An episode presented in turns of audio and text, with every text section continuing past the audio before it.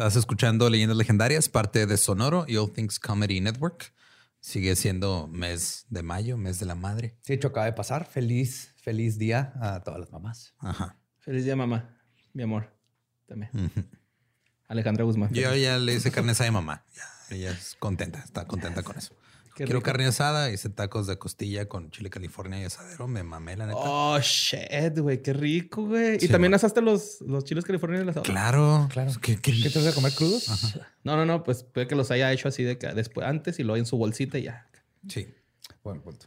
Pero sí, en resumen, este feliz Día de las Madres a todas. Eh, atrasado. Ah, y, pues sigan escuchando esto para que tengan un escape. Así cuando sus hijos las fastidien, las harten, nada más escuchen esto como un escape. Este va a ser su fantasía sexual de cuando estén hasta la madre. Mm. ¿Cuál este? no, no van a pensar en Tom Hiddleston ni nada. Va a ser en esto así. Oh, nani. Uh. y lo regresan a su vida. Sí. Sabemos que les hacemos la vida imposible a veces, perdón. Pero este, si este episodio les va a enseñar algo, es lo grande que puede ser el amor de una madre. Sí, exactamente. Hoy vamos a llegar a eso, ese tipo de madres. Nos dejamos con el segundo episodio de las mamás que matan. Nuestra mamá número Due. Que era Mayo desmadrado. También pusieron algo de Mamayo asesino. Ya no sé qué escoger, güey. Mayo desmadrado. Pero bueno, ya vamos al episodio.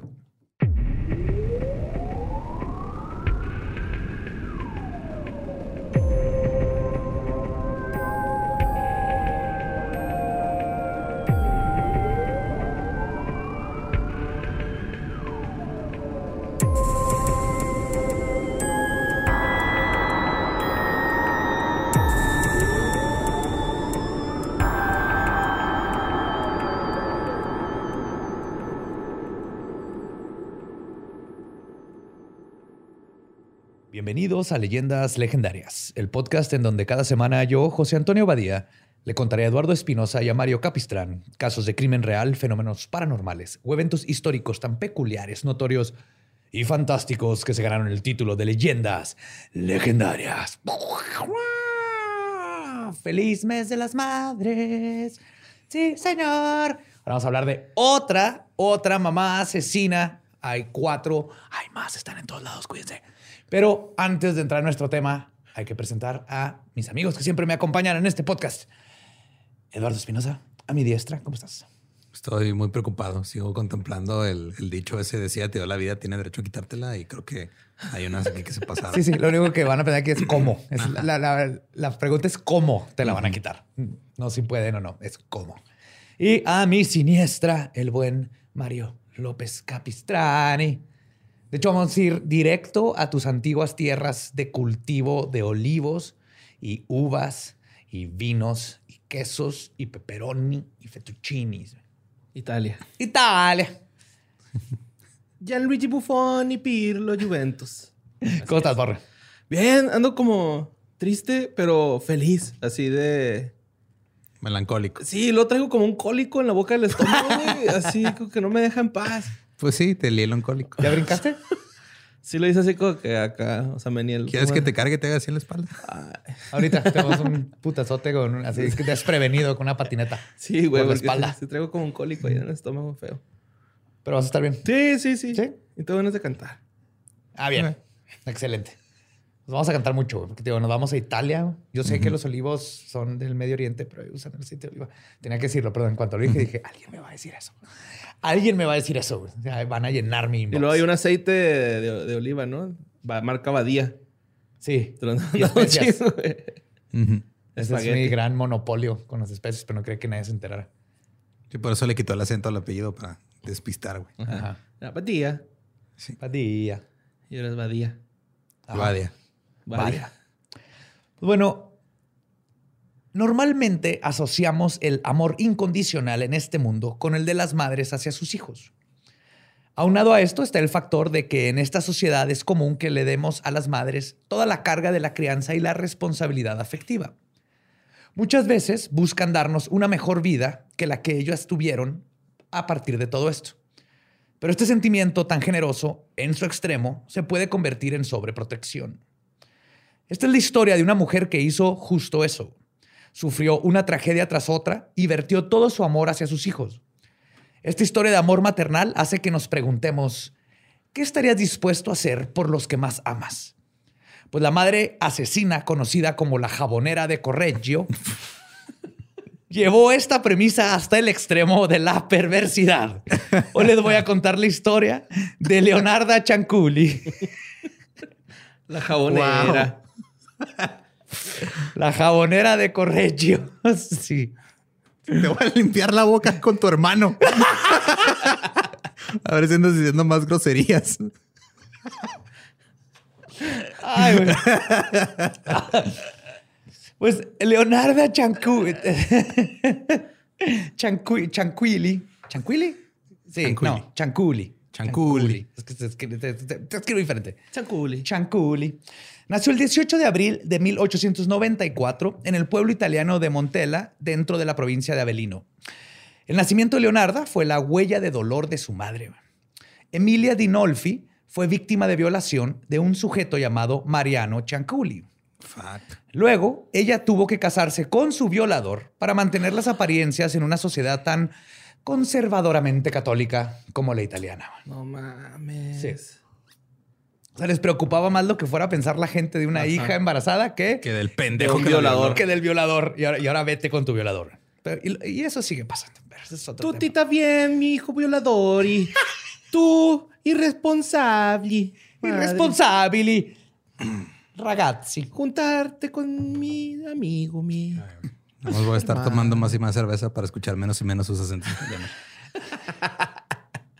La familia Chanculi volvió, vio muchas vivió muchas adversidades, perdón, tanto por la pobreza como por los abusos de Emilia, quien nunca quiso ser madre. Además, la situación se puso más difícil todavía cuando el padre de Leonarda falleció cuando ella era muy pequeña. Emilia eventualmente se volvió a casar, pero Leonarda nunca quiso a ninguno de sus, de sus padres. A sus splinters. La joven Leonarda creció con muchas creencias, tanto, carencias, tanto económicas como emocionales, y ella creció con una profunda depresión. Eso la llevó a cometer dos intentos de suicidio, tratando de colgarse ambas veces antes de cumplir los 16, 17 años. Guay, güey. Digo, está bien que la pasta es resistente, pero Empezó con linguini. si hay alguien en la mesa que puede hacer ese chiste que hizo yo, come on. Sí. Sí. Con moñito, güey. Moñito para irse elegante. A pesar de todo, los papás de Leonarda tuvieron esperanzas sobre su futuro. Que para los 1900 esto significaba que su madre quería procura- procurar casarla con un hombre guapo, prometedor, que tuviera estabilidad económica y estuviera dispuesto a mantener a su hija. Ok, lo de guapo, cualquier güey de Italia, ¿no? Sí, sí, sí, eso está fácil. Sí, eso está pelada, güey. Lo de darle escoger a la hija a su propia pareja, eso sí, no. No, no, no, darle educación, ¿qué quieres? ¿Qué Sí, quieres? No, no, no, no, opciones. No, no. primero que se la viole, ¿no? O sea, Necesitamos, sí, ya, pasó eso, ahora sigue el Ajá. otro esposo. Necesitamos que tú te vayas con alguien que te mantenga. Rafael para Pansardi no tenía un futuro prometedor, no tenía mucho dinero, ni era tan guapo. Era un empleado de la oficina postal y Leonarda se enamoró de él. Los dos se casaron en 1914, cuando ya tenía 20 años. Pues que en ese tiempo este, se usaba mucho lo de, de las estampas, así literal las estampas, ¿no? Sí, sí eran estampas. Entonces, si ese güey trabajaba en la este, servicio postal y se la pasaba lamiendo estampas todo el día, tenía ciertas habilidades que, pues, Que enamoran. claro, güey. No necesitaba la palita, ¿va? Llegaba hasta el fondo del danonino. Le quitaba todo el pegamento a las estampitas. Todo. Esto, por supuesto, generó una fuerte oposición en sus dos padres que no aprobaban del matrimonio, porque este no era la persona que iba a sacar a su hija de la pobreza. Leonarda llegó a decir que estaba convencida de que su madre estaba tan encabronada con este matrimonio que les echó una maldición. Y cabe aclarar una cosa, un dato que no es trivial en la vida de Leonarda.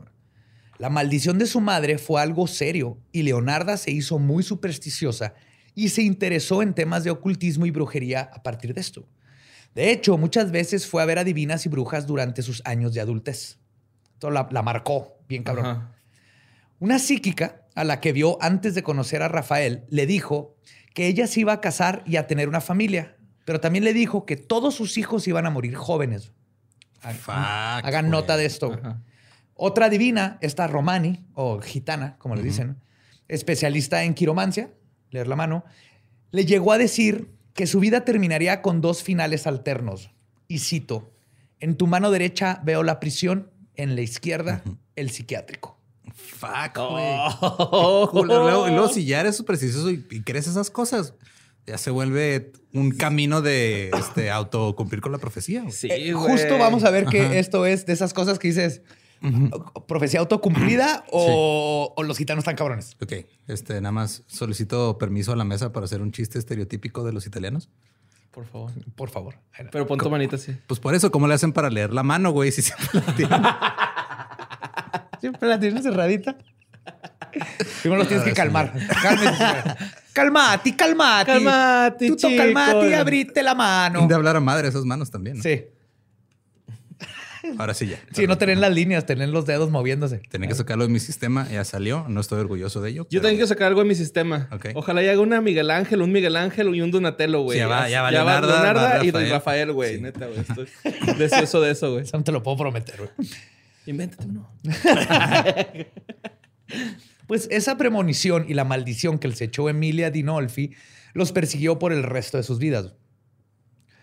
La relación entre la joven pareja y los papás de ella se degradó hasta 1921, cuando decidieron dejar el pueblo de Montella para ir a un lugar, al lugar donde había nacido Rafael.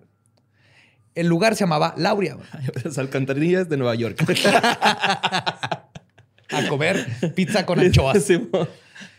Este, Lauria es un pueblo diminuto, este, forrado con arquitectura medieval. Mm.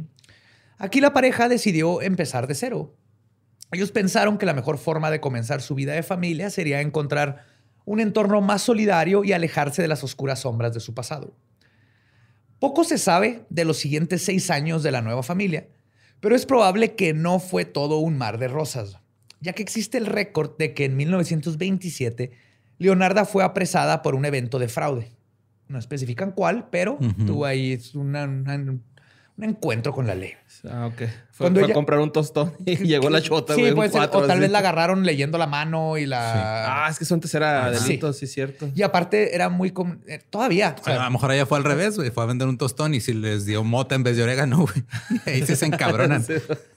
Los, hay mucho romani en Italia. Bueno, por lo menos cuando yo fui en los noventas, al papá de Jorge Rodallegas, yo me acuerdo, estaba junto con él y estábamos en la plaza de San Marcos y llegó alguien y está lleno de palomas y le dio comida para ah, palomas. Y el papá de Jorge se lo aventó así, pues se lo dieron y se lo aventó las palomas y, luego el vato le cobró. Sí, dame dinero. Ajá, y dijo que ni madre, de la nada salieron otros ocho Roma, así como, ¿qué pedo? Y pues ya les tuvo que pagarlo. Pues sí. Entonces, son parte de la cultura italiana. No sé si un partido con es probable que a Leonardo la agarraron así. Pues cuando ella fue liberada, Rafael y ella, y ella decidieron mudarse al pueblo de Macedonia. Pero al parecer la maldición materna los siguió. El 23 de julio de 1930, a la medianoche, ocurrió un terremoto de 6.6 grados Richter que azotó el centro de Italia. El sismo acabó con la vida de 1.404 personas y en las zonas más afectadas, 7 de cada 10 casas se desplomaron y 6 de cada 10 italianos perdieron la habilidad de distinguir entre el linguini y el espagueti. Creo que eso estuvo peor que el mío. Estuvo horrible, no tenía que decirlo. No, se rían eh, hasta que no les pongan los dos y lo puedan distinguir entre el linguini y el espagueti. El número de muertes fue poco comparado con los daños físicos del área. Esto se debió gracias a que muchos campesinos acostumbraban a dormir en los pastizales donde trabajaban y no estaban dentro de sus casas cuando se derrumbaron. Mm.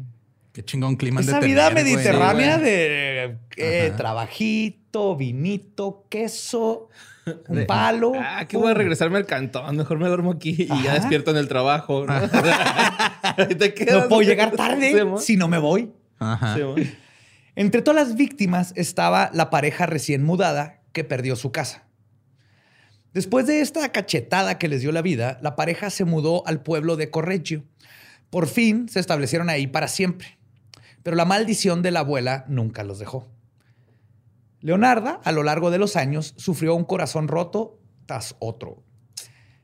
Ella este, se embarazó 17 veces.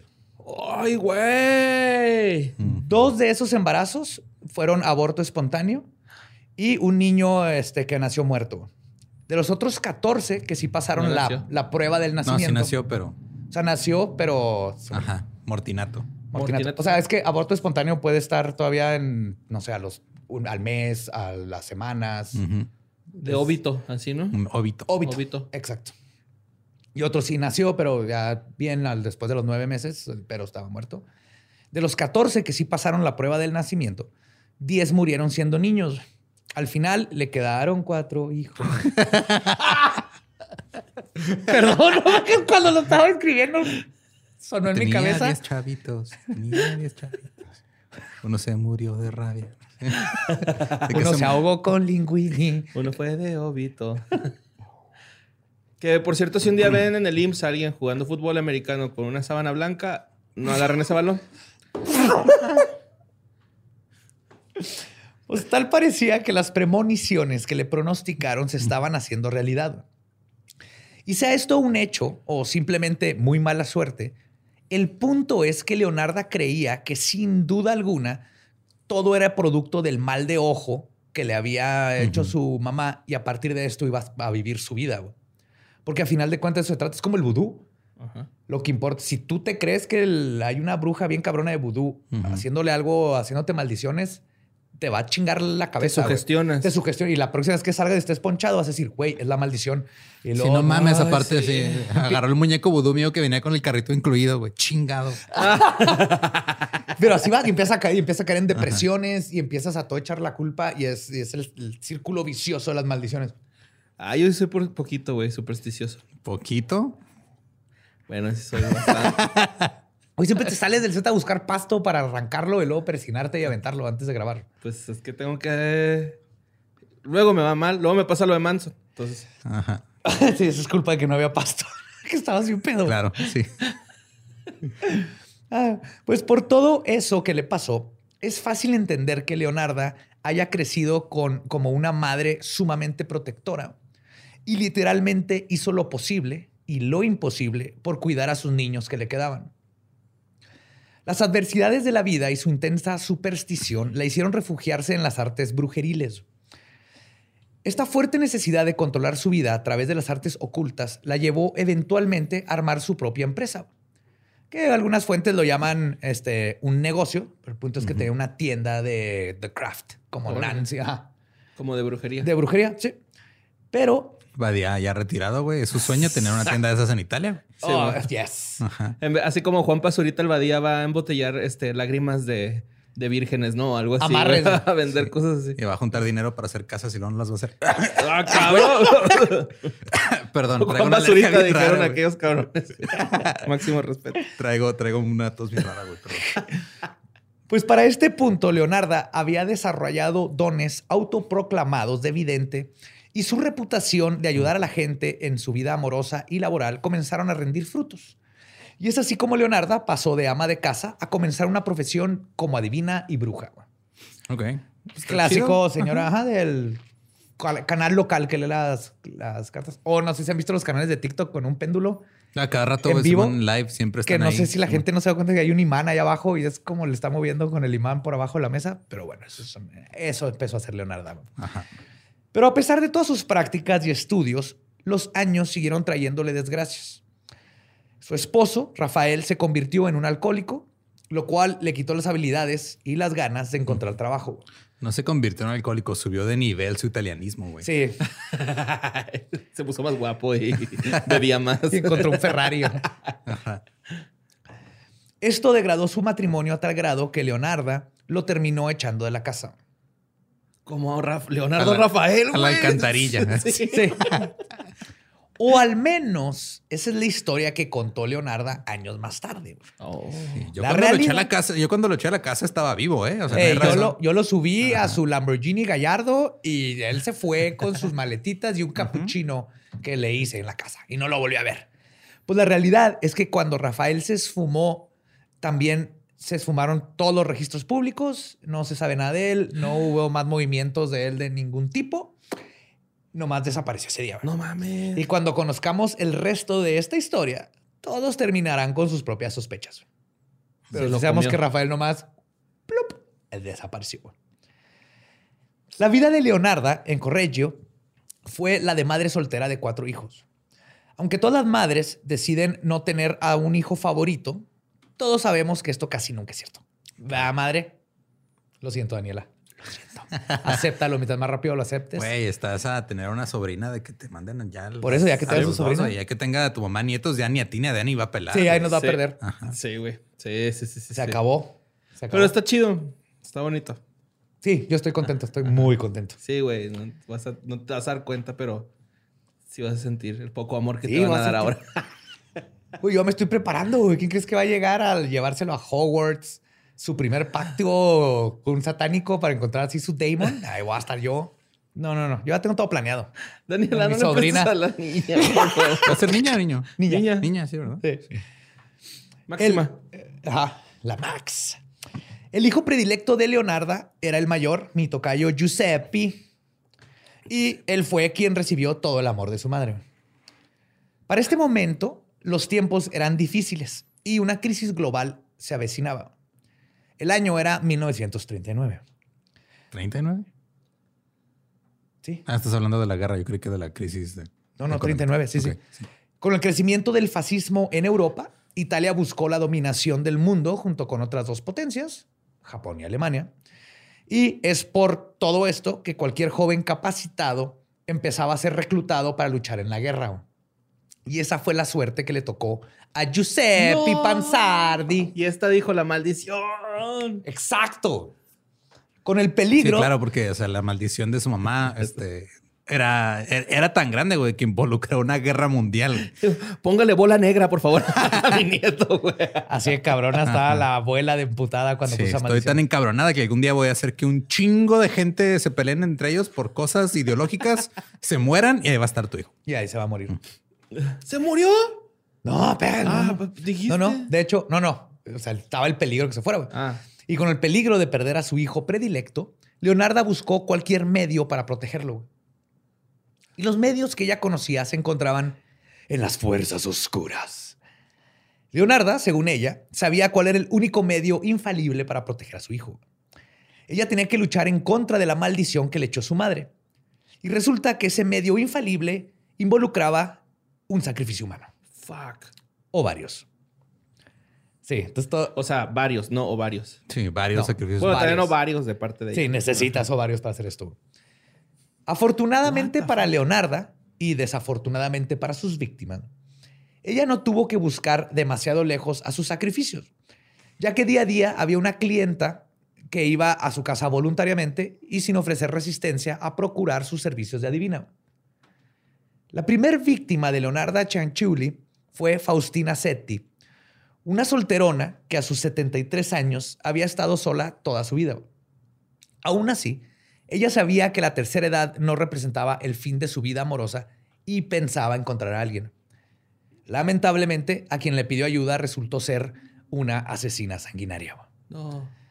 Después de. ¿eh? Igual no tiene nada malo quedarse soltera hasta esa, edad, ¿eh? No, para nada. Y mucho menos. Ahorita ya hay Tinder y hay mil formas de. Sí, sí, sí. sí. Está bien bonito. Aquí la cosa es que dijo, ah, pues voy a ir a que me hagan un amarre, güey. Que me hagan un, endulzamiento, güey. Que me metan mis pantaletas en un frasco. Es la, palabra, güey. No, hay forma bonita de decir. En inglés, panties. Es sexy. En español, pantaletas. Ay, espérate, déjame quito mis pantaletas. mientras, yo, mientras yo me quito mis calzones. No, mames, se me salió el ano, ¿no? para afuera, güey. Sí, sí, la ropa interior en español no funciona sexy. Choninos, mira mis choninos.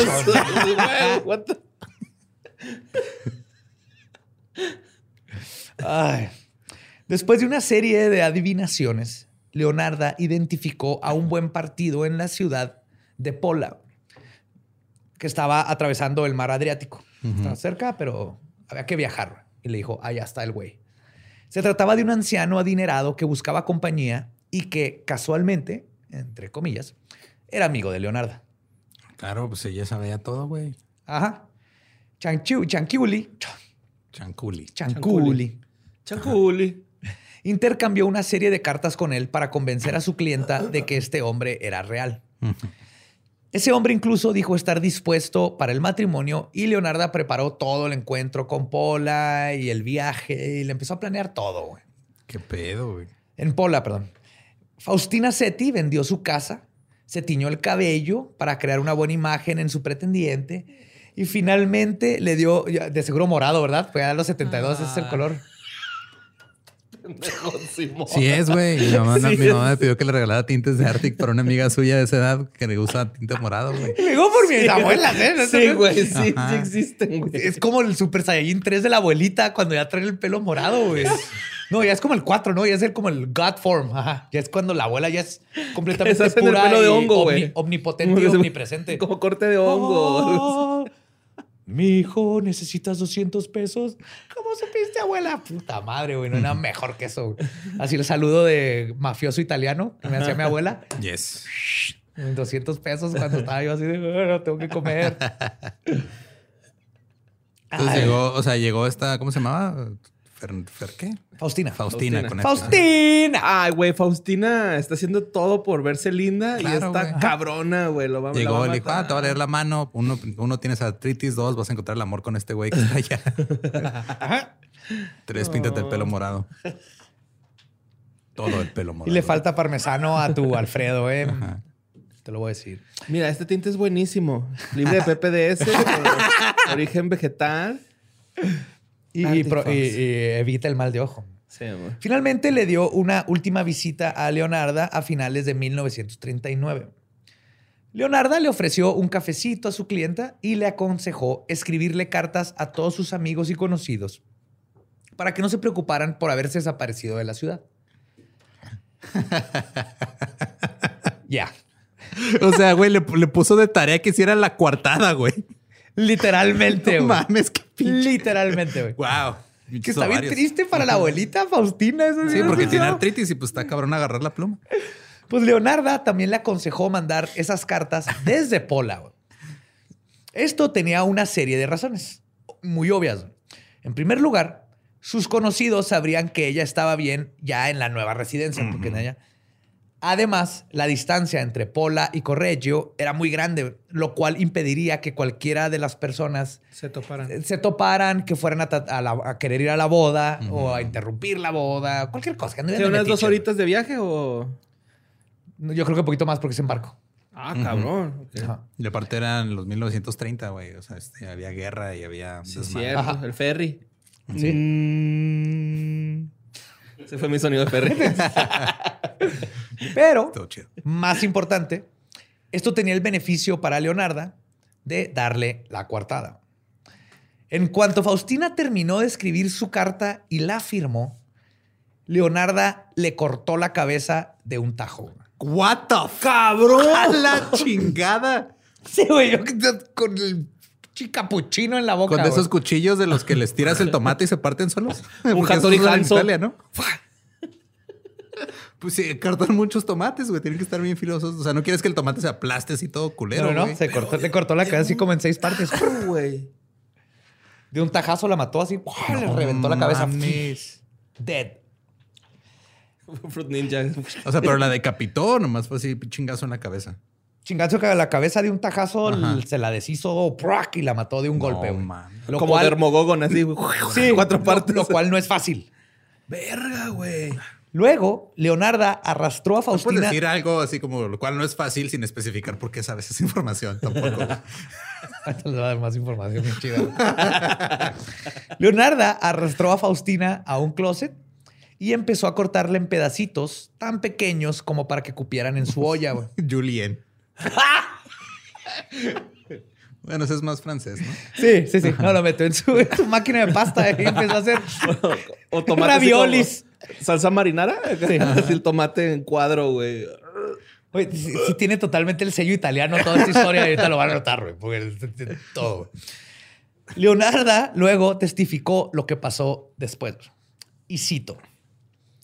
Agregué 7 kilos de soda cáustica que había comprado para hacer jabón y moví la mezcla hasta que las piezas se disolvieron en una espesa y oscura masa que eché en varias cubetas. En cuanto a la sangre, esperé que se coagulara, la sequé en la estufa y la mezclé con harina, chocolate, leche y huevos, además de un poco de margarina para mezclar todos los ingredientes. Güey, no mames, si es totalmente italiano, Sí, es este italiano. Habla como si fuera una receta para cocinar algo. Ajá. De hecho, hice muchos pasteles. Se los servía a las mujeres que me visitaban y a final de cuentas, Giuseppe y yo también no los comimos. ¡Guau! No vas a desperdiciar comida italiana, Eduardo. Quedaron No bien mames. chingones. No, está bien, bien pinche rico, güey. O sea, sí, estoy seguro que ahí estás así como que, uy, qué bueno está esto. Mamá, ¿me mamá. das más ah, pastel la de carne? vecina. Ah, chingón, pelo morado. Ah, no. Verga, güey, no, qué asco. Pero te va a estar pinche buenísimo. Es horrible, güey. O sea, que te hagan caníbal y que tú no sepas. Ajá. Las partes de Faustina que no terminaron como repostería en la panza de alguien, terminaron sobre el cuerpo de alguien porque las hizo jabón. Wow. Que también regaló y repartió y lo ahí estaba el hijo. No desperdicia Probablemente nada esta mujer, masturbándose con, Con Florentina. Con Florentina. También que te hagan, Faustina, güey. Que te hagan nec- necrófilo. Sin que tú sepas, güey. Pobre Giuseppe, güey. Es la verdadera víctima. Ay, Giuseppe. Florentina, señora Florentina. Perché, Giuseppe? Perché? Faustina prosiguió a atar Principesa.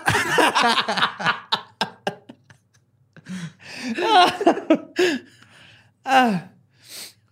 Ah. Leonarda prosiguió a atar los cabos sueltos. Para hacerlo, mandó a su hijo menor, que tenía 20 años, a Pola, para encargarse de unos asuntos. Pero sobre todo para mandar desde ahí las dos cartas que había escrito la víctima antes de morir. Y ya cimentar su coartada. Se dice que Faustina Seti había pagado la generosa suma de 30 mil liras, Ay, güey. que según mis cálculos. En, lo- en 1930 era una lira 19 dólares. No, al revés. Un dólar 19 liras, lo que nos llevaría a 570 mil, medio millón de dólares de ahorita. Pero por las consultas que le dio. Están mal tus cálculos. O sea, espérate, un dólar son. Era- un dólar eran 19 liras Ajá. en esos tiempos, Ajá.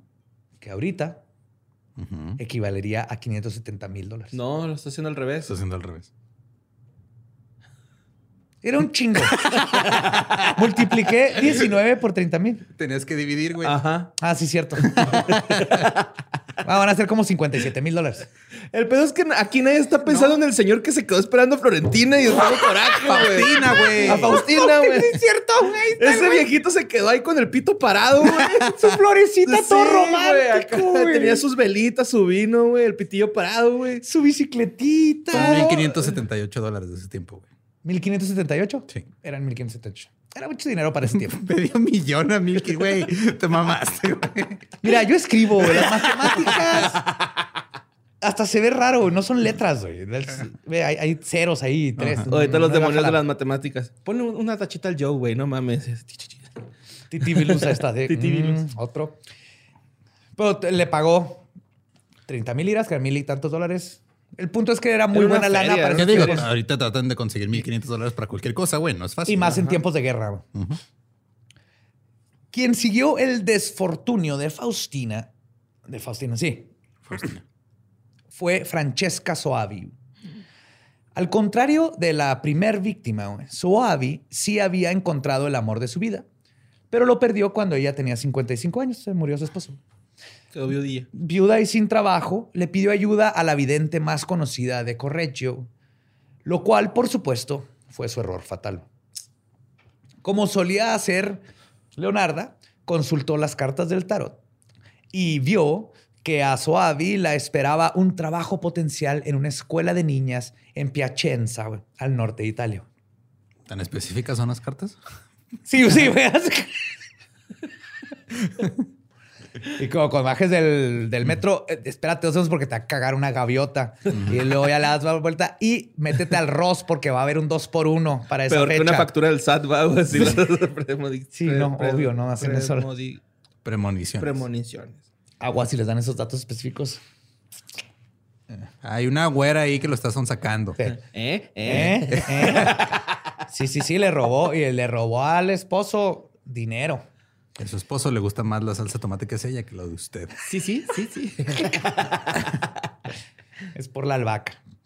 Leonarda, con gran encanto romaní, la convenció de que le, estaba, que le esperaba esta chamba en esa escuela, pero para conseguirla tenía que deshacerse de sus posesiones terrenales antes de hacer el viaje. No ha cambiado para nada estas estafas, si se dan cuenta. No, de hecho, no, mira, tú lo único que tienes que hacer es este, vende todo, lo metes en una cuenta a mi nombre, yo de aquí yo pago tu viaje. Porque yo tengo como descuentos así, entonces no hay pedo. Yo, yo me encargo de ese pedo. Ya cuando llegues allá, bueno, de una vez escribí unas cartas diciendo que todo está bien y que no estás muerta.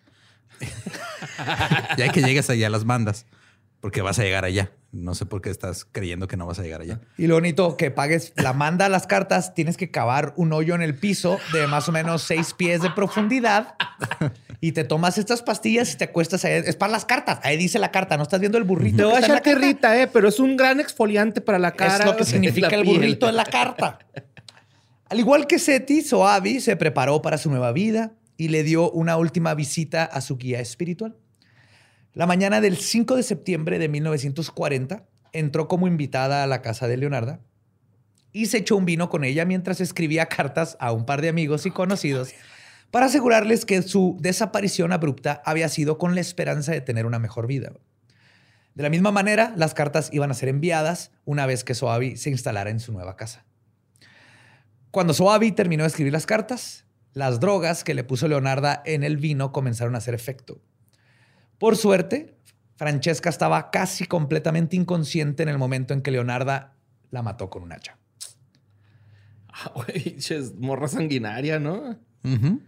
Aparte, ni siquiera esperarse que se pues muriera con el veneno. Digo, si ya está ahí, pues ya, no, te pones creativo. un hacha, a ver qué pedo, qué pasa. Es una señora italiana que tenía su jardín y hacía las cosas con sus manos. Pero nada más necesitaba un sacrificio humano, ¿no? Para parar la maldición. O varios. Es lo que no sabemos, es lo que vamos a ver ahorita. Ok. Pues mira, uno fue, jaló, haber pensado, pues no pasa nada si hay otro. No es como que se cancelan, se suman. El, Giuseppe ya andaba en la guerra, ¿no? No. Giuseppe todo este tiempo todo, estaba ahí, güey. Sí, todo este tiempo no lo agarraban y no lo mandaban a la guerra, güey. Entonces empezó así como preventivo o qué, güey. Claro, güey. sí. Ah, güey, si se baja esto, si se le baja la pila a la bendición, pues hay que echarle más jabón. Pues sí. En esta ocasión, la agonía de Francesca fue corta debido a las drogas. Leonarda le hizo lo mismo que a Seti. La cortó en trocitos, la disolvió en ácido e hizo jabón y pastelitos con sus restos que le regaló a todos los vecinos y a su hijo. Cuando las cartas que mandó Soavi llegaron a sus destinatarios, sus amigos pensaron que se había ido para bien y en aras de un mejor futuro. Es que también en esa época pues, te ibas, mandabas una carta y ya, güey. No es como que, ah, déjala, busco en Facebook a ver qué anda haciendo. Pues, FaceTime. No. más de repente. Y era, y era común. Y más en tiempos difíciles, pues te ibas a otro lado y todo el mundo era de suerte. Y justo es por esto que nadie la buscó. Todos le habían dado sus bendiciones e imaginaron lo mejor para ella. Y por mucho tiempo creyeron que estaba viviendo la vida de siempre. Por eso nunca se volvió a comunicar ni regresó. Francesca Soavi le había pagado a Leonarda 3.000 liras por sus servicios. La tercera y última víctima de Leonarda fue Virginia Cacciopo. Virginia era una mujer de 53 años, corpulenta y cantante de ópera retirada. Porque obviamente tenía que haber una cantante de ópera en esta historia. Ella pues, no tenía trabajo y se sentía que le estaba yendo, que se le estaba yendo su juventud y por eso buscó la sabiduría de Leonarda. Porque aparte, empezaban a correr los rumores de, no mames. O sea, ya le consiguió marido a este güey, le consiguió trabajo a esta otra. Pero ¿por qué, güey? Si no había quien dijera, sí me funcionó. Pues porque no había WhatsApp. Pues porque llegaron las cartas, güey, de que ya estaba todo chido, güey. en esos tiempos, si yo, si te llega una carta las mía cartas era eso, güey. de que ando en Istambul, no, no tenías por qué dudarlo. Ajá. Cierto. Sí, porque está cabrón, ¿no? A pesar de que no se necesita. Mata a todos sus clientes, sí. ¿quién le recomienda? pues sí, exacto. O sea, no es como que digas, ah, no, este, digo, también ella pues hacía su propio negocio de marketing, supongo. O sea, llegaba una clienta y decía, ah, no, es que mira, ya esta la acabo de mandar allá. O sea, y toma este jabón sote para que se quite esas manchitas de marinara. Sí, oh, me llegó este, esta caja de Craft Witch. al revés, güey. Trae un chingo de objetitos para hacer jabones. Pues cuando llegó Virginia, este, Leonarda obviamente de volada le echó la mano, así de vamos a ver qué onda. En este caso, Leonarda ya ni siquiera quiso esconder sus métodos bajo las máscaras de la brujería. Sin necesidad de consultar una esfera mágica ni de ver sus cartas del tarot, decidió mejor quitar toda la burocracia brujeril y le pidió directamente a un amigo en Florencia que le consiguiera trabajo a Virginia. Nice. ah, ¿necesitas trabajo? Ah, fuck. Güey, déjale, hablo a un compa. Conozco un güey que conoce un güey. De esa manera le aseguró un puesto como secretaria al lado de un hombre adinerado en la gran ciudad. Virginia Cachopo tenía que deshacerse de sus posiciones, pero esta vez no le podía decir a nadie sobre su partida. Esto debido a que Leonarda le dijo que tenía un amorío con el amigo que le consiguió la chamba, Virginia, y no quería salar el negocio y que la gente se enterara porque se enteraba que él estaba teniendo un amorío, porque técnicamente el que estaba teniendo el amorío era él, ¿no? Ella ya estaba soltera.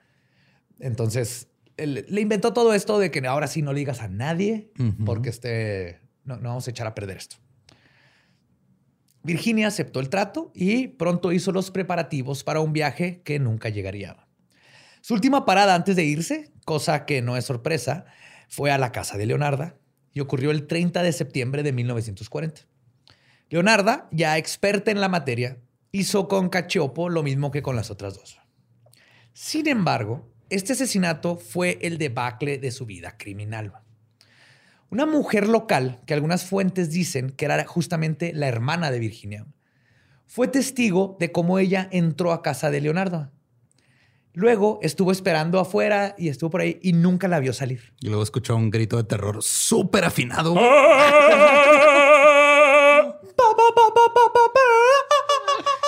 ¡Ay, güey!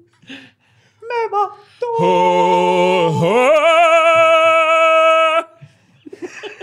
Qué chingón, güey. Qué chido fue el cantar, pero... No me mates, por favor.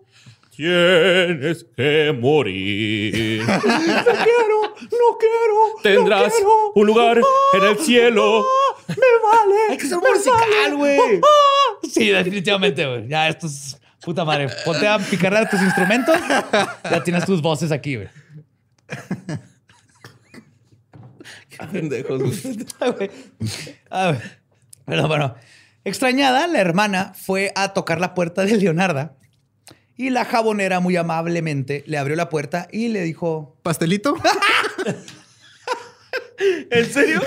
no, no. Pero sí lo creo. Mientras Leonarda le, o quién sabe, ¿eh? Mientras Leonarda le hacía plática, la mujer notó que había un caldero con materia hirviendo en la cocina. En ese momento no se enteró que era su hermana la que estaba dentro de la olla. En No mames. Aún así, la hermana dejó pasar el evento por un par de días antes de que sus sospechas siguieran creciendo y creciendo. Eventualmente iban a ser comprobadas como reales, pero no lo soltó. Fue lo bueno. Por otro lado, el cuerpo corpulento de Virginia requirió, requirió tratamiento especial. Leonarda dijo al respecto, y cito, terminó en la olla como las otras dos. Su carne era gorda y blanca. Cuando se derritió, le agregué colonia y después de mucho tiempo hirviendo, fui capaz de hacer con ella un poco del mejor y más cremoso jabón. Al dente. Por la grasita. Pues sí, güey. Le regalé jabón a mis vecinos y conocidos. Los pasteles también eran los mejores. Esa mujer era realmente dulce. ¡Wow! ¡Qué pasadez! No te... No mames, güey. Ajá. ¿Te acuerdas que una vez nos regalaron jabones? Sí. Deberían de hacer uno que se llame Virginia, güey. En honor a esa No, señora. nomás a nosotros también esos los mandaron a los de Patreon, güey. Ajá. Ah, sí, muy Patreon. bonitos, muy bonitos. Sí, Jabones Virginia. muy ricos. No eran comida, por Aromas, dije. Ah, ok. No te- Pues con su tercer asesinato, la audacia y cinismo de Leonarda se agravaron. Bubble farts así. Fue esa semana que no decías majaderías, ¿verdad? ¡Ah, güey!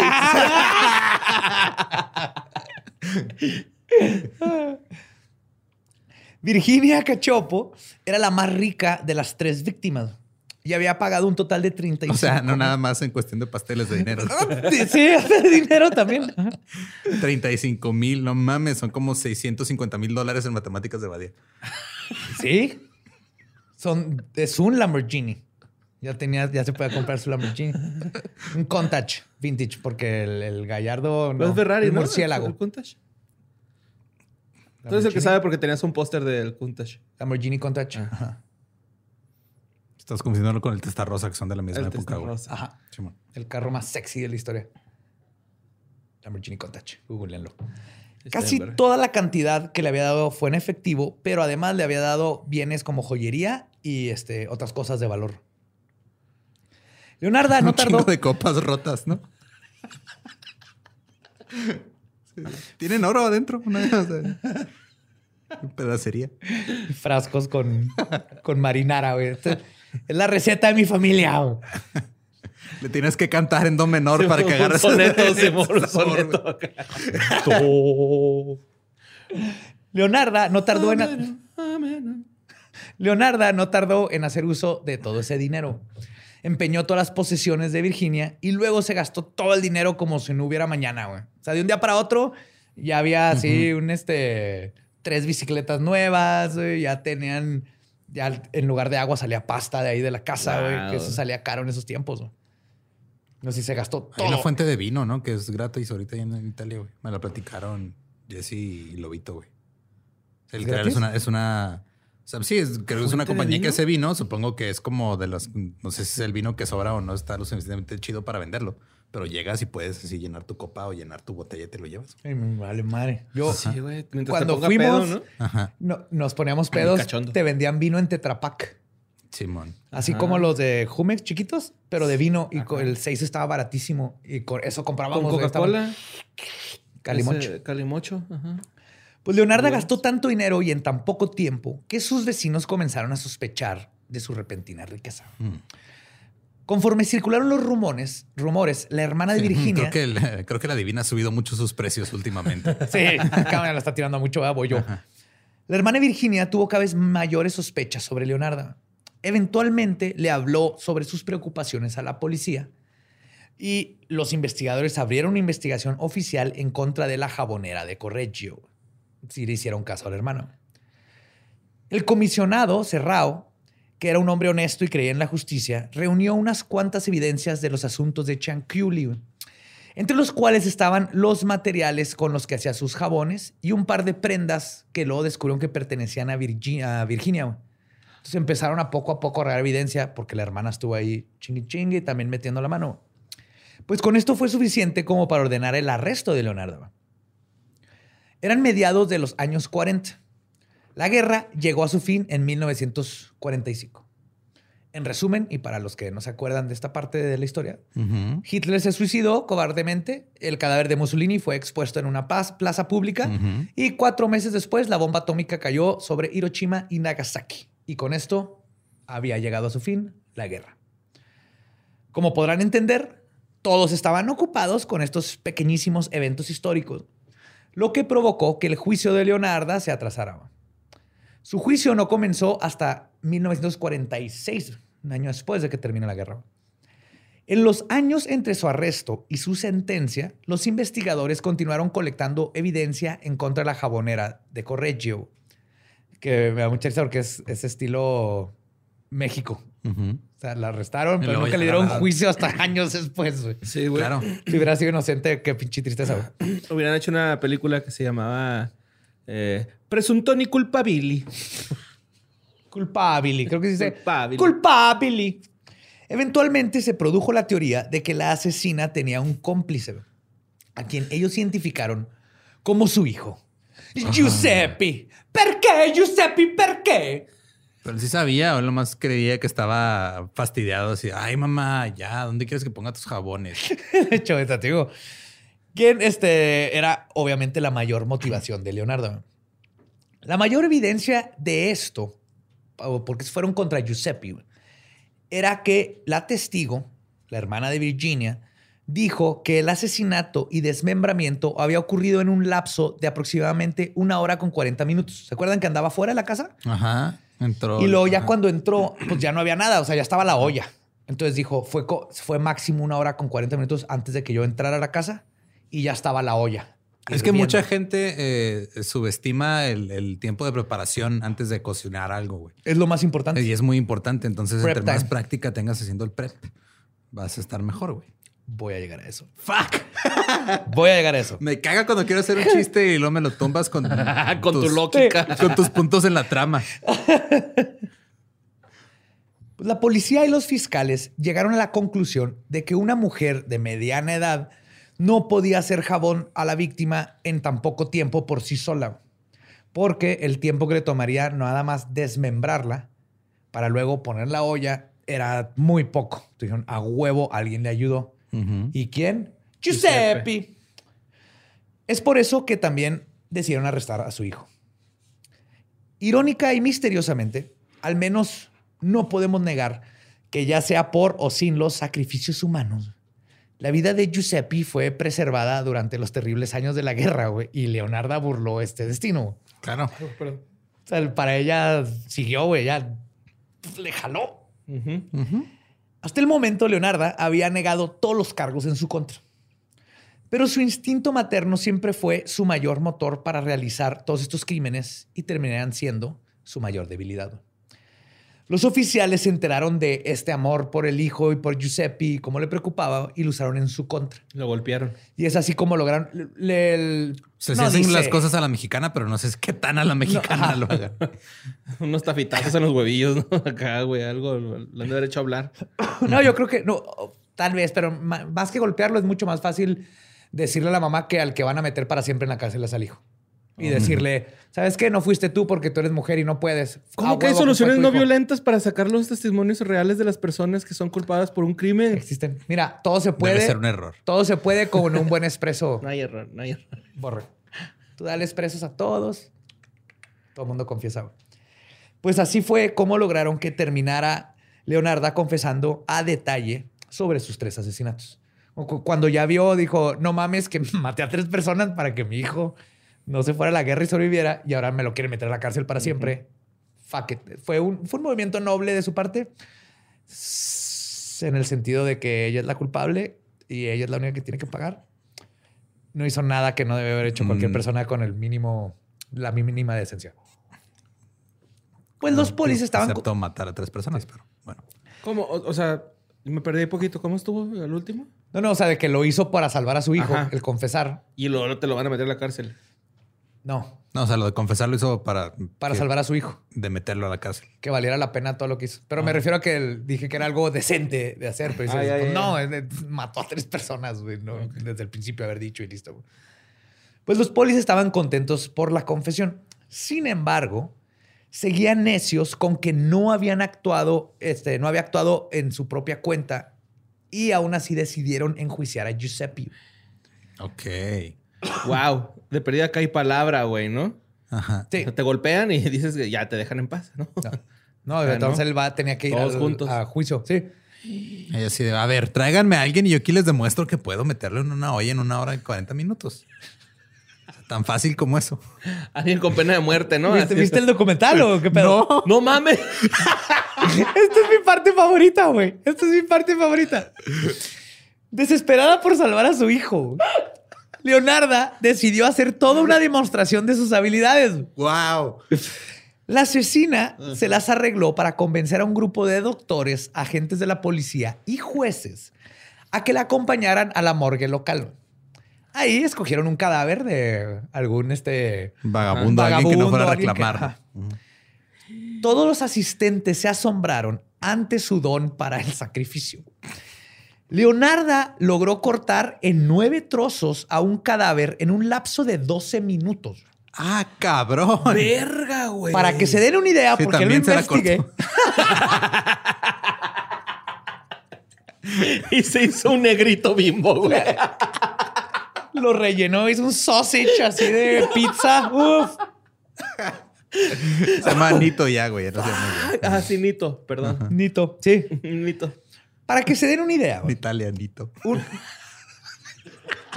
Yes. Gracias. Wow. Wow. Bimbo.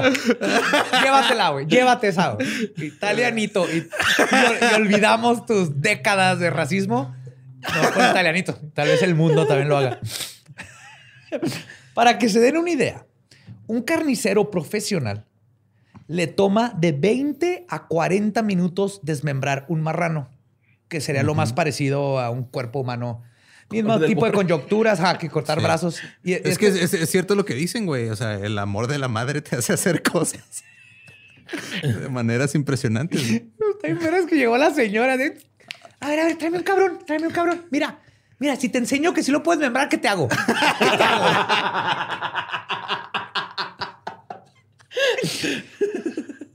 y entonces, un, profesional, porque busqué de 20 a 40 minutos.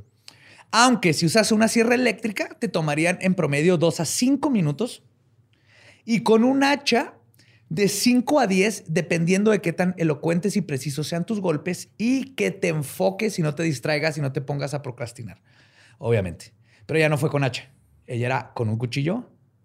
Todos así las. O sea, las mataba con el hacha y luego ya cortaba todo con cuchillo. Te digo que eran esos cuchillos así bien chingones de infomercial. asumo que usaba el hacha para, porque el básico, el clásico es este: quitas las extremidades, piernas, brazos, cabeza. Mariposa, ¿no? Es el corte mariposa. Y te queda. No, sí, o sea, nomás quita los. Sí, ah, desmembrar. Ajá, Simón. Desmembrar, pero. El Nick Bujicic le dicen. Fuck. Pero lo hacía en 12 minutos. Referencias vergas en legendarias. La diferencia de Nick, que fueron que nueve meses lo que le tardó. oh, fuck you.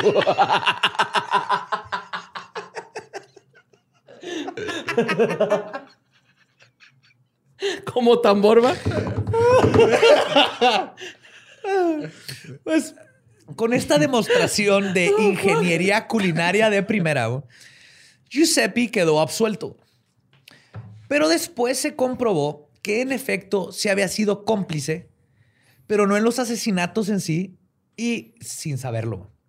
Resulta que el hijo, o sea, Giuseppe, participó ayudando a mandar algunas de las cartas en nombre de las víctimas y en una ocasión ayudó a deshacerse algunos huesos echándolos al río.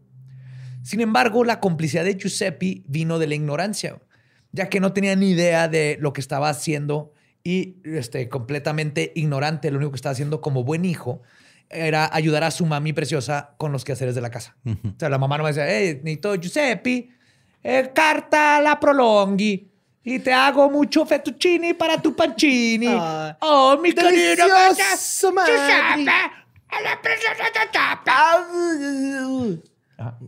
Giuseppe, tira este cráneo humano al lago, Giuseppe. ¿Qué momento se convirtió en una bruja, güey? ¡Ata! En el momento que cocinó. Buen punto, tenía un caldero. Sí, no, Giuseppe, o sea, sí. ayudó, pero no sabía. Él nomás la mamá dijo, tira esto al río, con estas cartas, estudia. Conforme se desenvolvió el juicio, Leonarda fue cada vez más atrevida en sus confesiones e incluso llegó a corregir a los fiscales cuando hacían afirmaciones incorrectas sobre lo que había pasado. Ok. o sea, decían así y, entonces la mató, le dio un hachazo en el cuello. No, no, no, no, no, no. Se lo di en la nuca, que no estás poniendo atención. así. Sí, sí, ya totalmente descarada, güey. Uy, güey. El veredicto fue relativamente sencillo de hacer. La asesina, que ya era famosa bajo el nombre de la jabonera de Correggio, ya se conocía así, fue sentenciada a 30 años de prisión y otros tres en un asilo. Después de todo, la premonición que le había hecho la bruja Romani fue completamente cierta. Fuck. Y de las dos, tú. Si, te quedas así como. Oh shit, ¿por qué no? Porque si un cliente. ¿Por qué le dices prisión o manicomio a un cliente que quieres que te dé lana? Esa no es buena forma de empezar, yo creo. Pero aún así, eh, creepy. Creepy, creepy, creepy. Los que son los Roma. My people. Una vez me, tumbó 300 pesos una, una gitana aquí en Juárez, en la gasolinera. Cuando iba por sí, me acuerdo de eso. Llegaste bien orgulloso platicarnos de ese pedo. ¿Por qué? ¿Qué hizo? ¿Qué pasó? Pues estaba en la gasolinera y luego llegó y me leyó la mano. Luego lo supe, así de... Ellos son Roma. Y me, leyó la mano, me pidió, entonces le dije, no traigo, no traigo efectivo. Este, ¿me puedes poner gasolina? Y dije, pues, ¿cuánto gasolina necesitas? Y entonces le puse 300 pesos de gasolina a su carro. Venía toda la familia, o sea, venía así la abuela, el abuelo, la abuela súper chingona, así con chorranillos, pelo blanco. Entonces me le dio la mano y luego después de eso, este, alcanzó a ver en mi cartera que sí traía 100 pesos, que ni yo me acordaba que traía. Se los tuve que dar. O sea, al final le di como 300 pesos de gasolina, más 100. Más 100. Pero fue... Eh, sabía que me estaba haciendo pendejo, pero parte de mí me dio mucho gusto que los pude ayudar. Ok. A mi gente, a mis Roma. No sé a dónde iban. Hace mucho que no veo. Yo me acuerdo de niño aquí en donde... A un lado de lo que es galerías Es un terreno enorme. Ahí llegaban Roma como en los veranos. Sí, en el campo de béisbol, se que está al lado de McDonald's. Se ponía un campamento enorme de Roma. Estaba bien chingón. Y luego se cambiaron al lado de Walmart Ejército. Sí, y luego como que los terminaron corriendo a la ciudad. ¿Que no abrieron un italianis?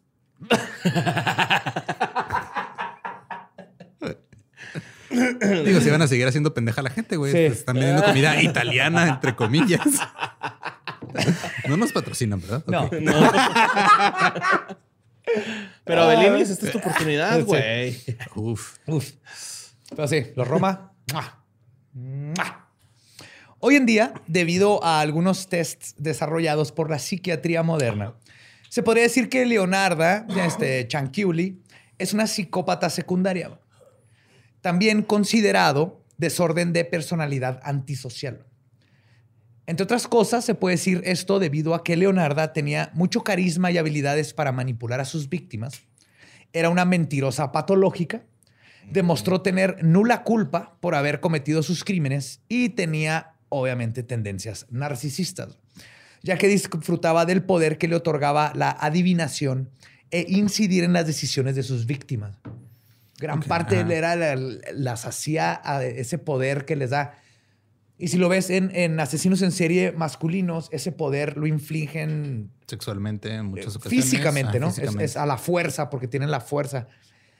Ella, como mujer, es inteligencia total. te va a manipular. Te voy a manipular mentalmente. eso me gusta. Ajá. Wow. Como un matrimonio. Dijo el único casado de el lugar en el ah, momento. es cierto, mi amor. Es bien vergas.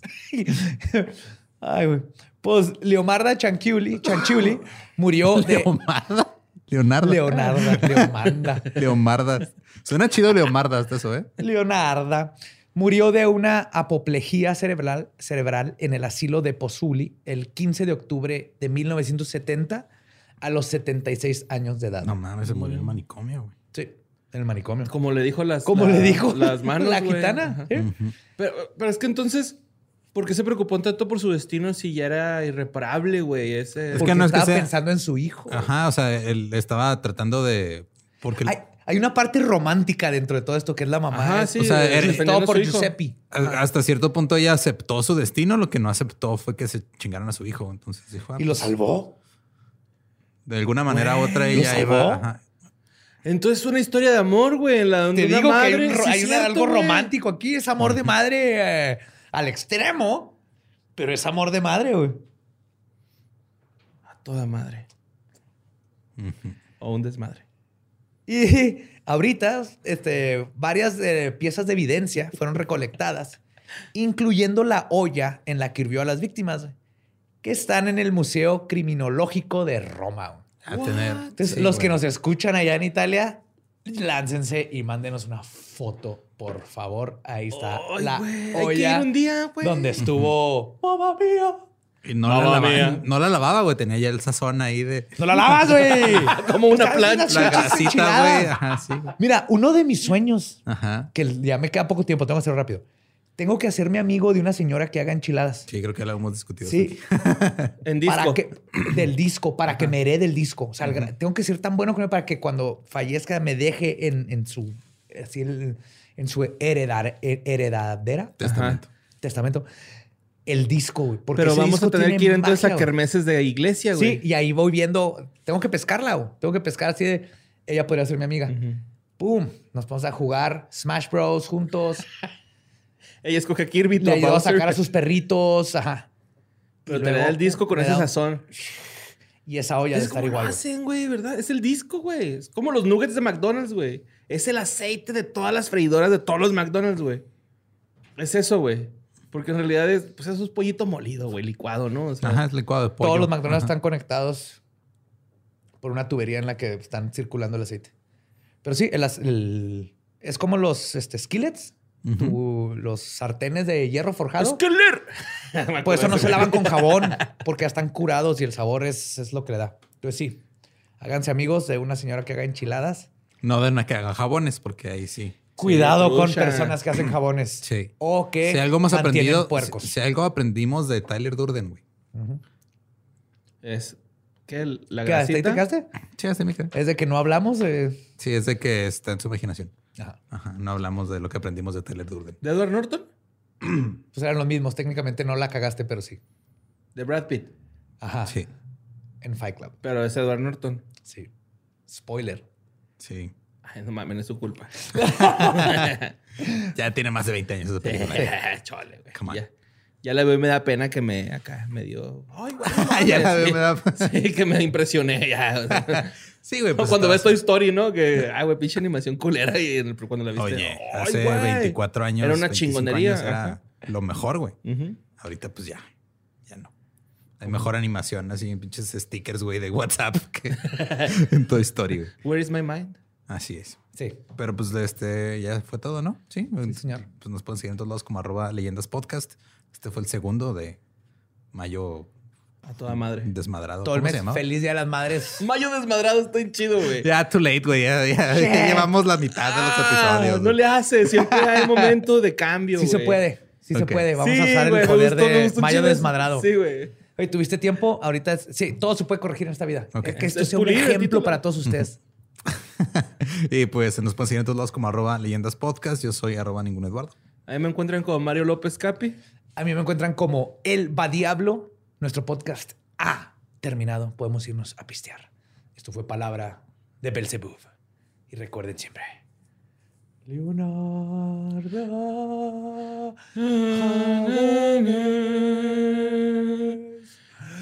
Que mata la vida en el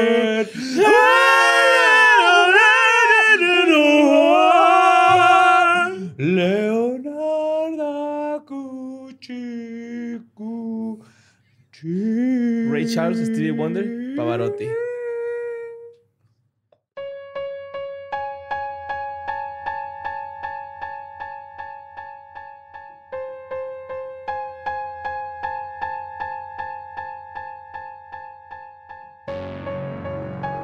Y eso fue Leonarda Chanchule. Chanchuli, chanculi. Chanculi. Chanculi. Chan- Chanchuli. Es Leonarda, La jabonera. La jabonera. la jabonera. Este, Quiero admitir que al principio yo asumí que iba a ser a sus hijos jabón, no que iba a ser alguien jabón por sus hijos. Sí, yo también pensé eso. No, no, es que si ven, voy a, ahí los iré explicando, pero he cambiado así de este, una mamá que le valía madre a sus hijos, esta mamá que le importaba demasiado a sus hijos. Entonces, cada una de las mamás va a ser un, un diferente tipo de asesino este, maternal, materno. Leonarda creo que de las cuatro es la más salvable por su...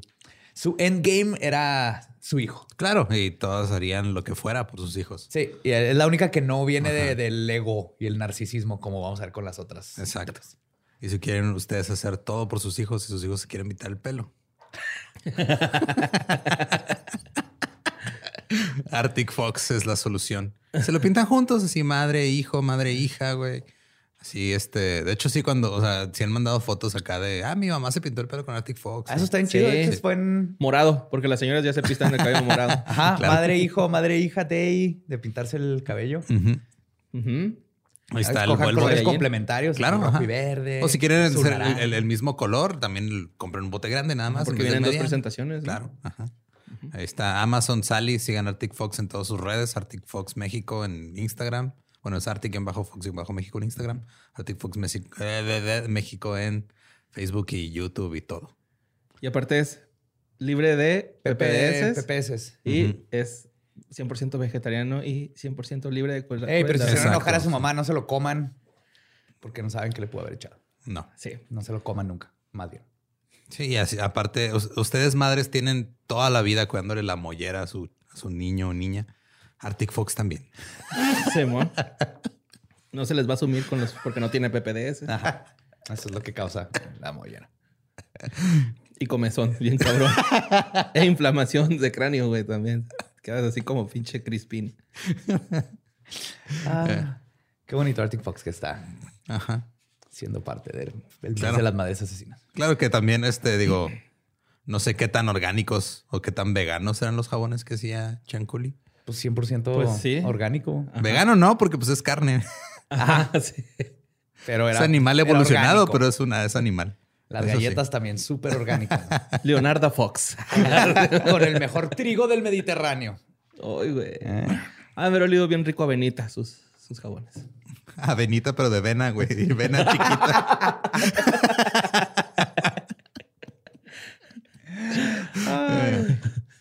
Eh, pues síganos en todas las redes y ya vámonos.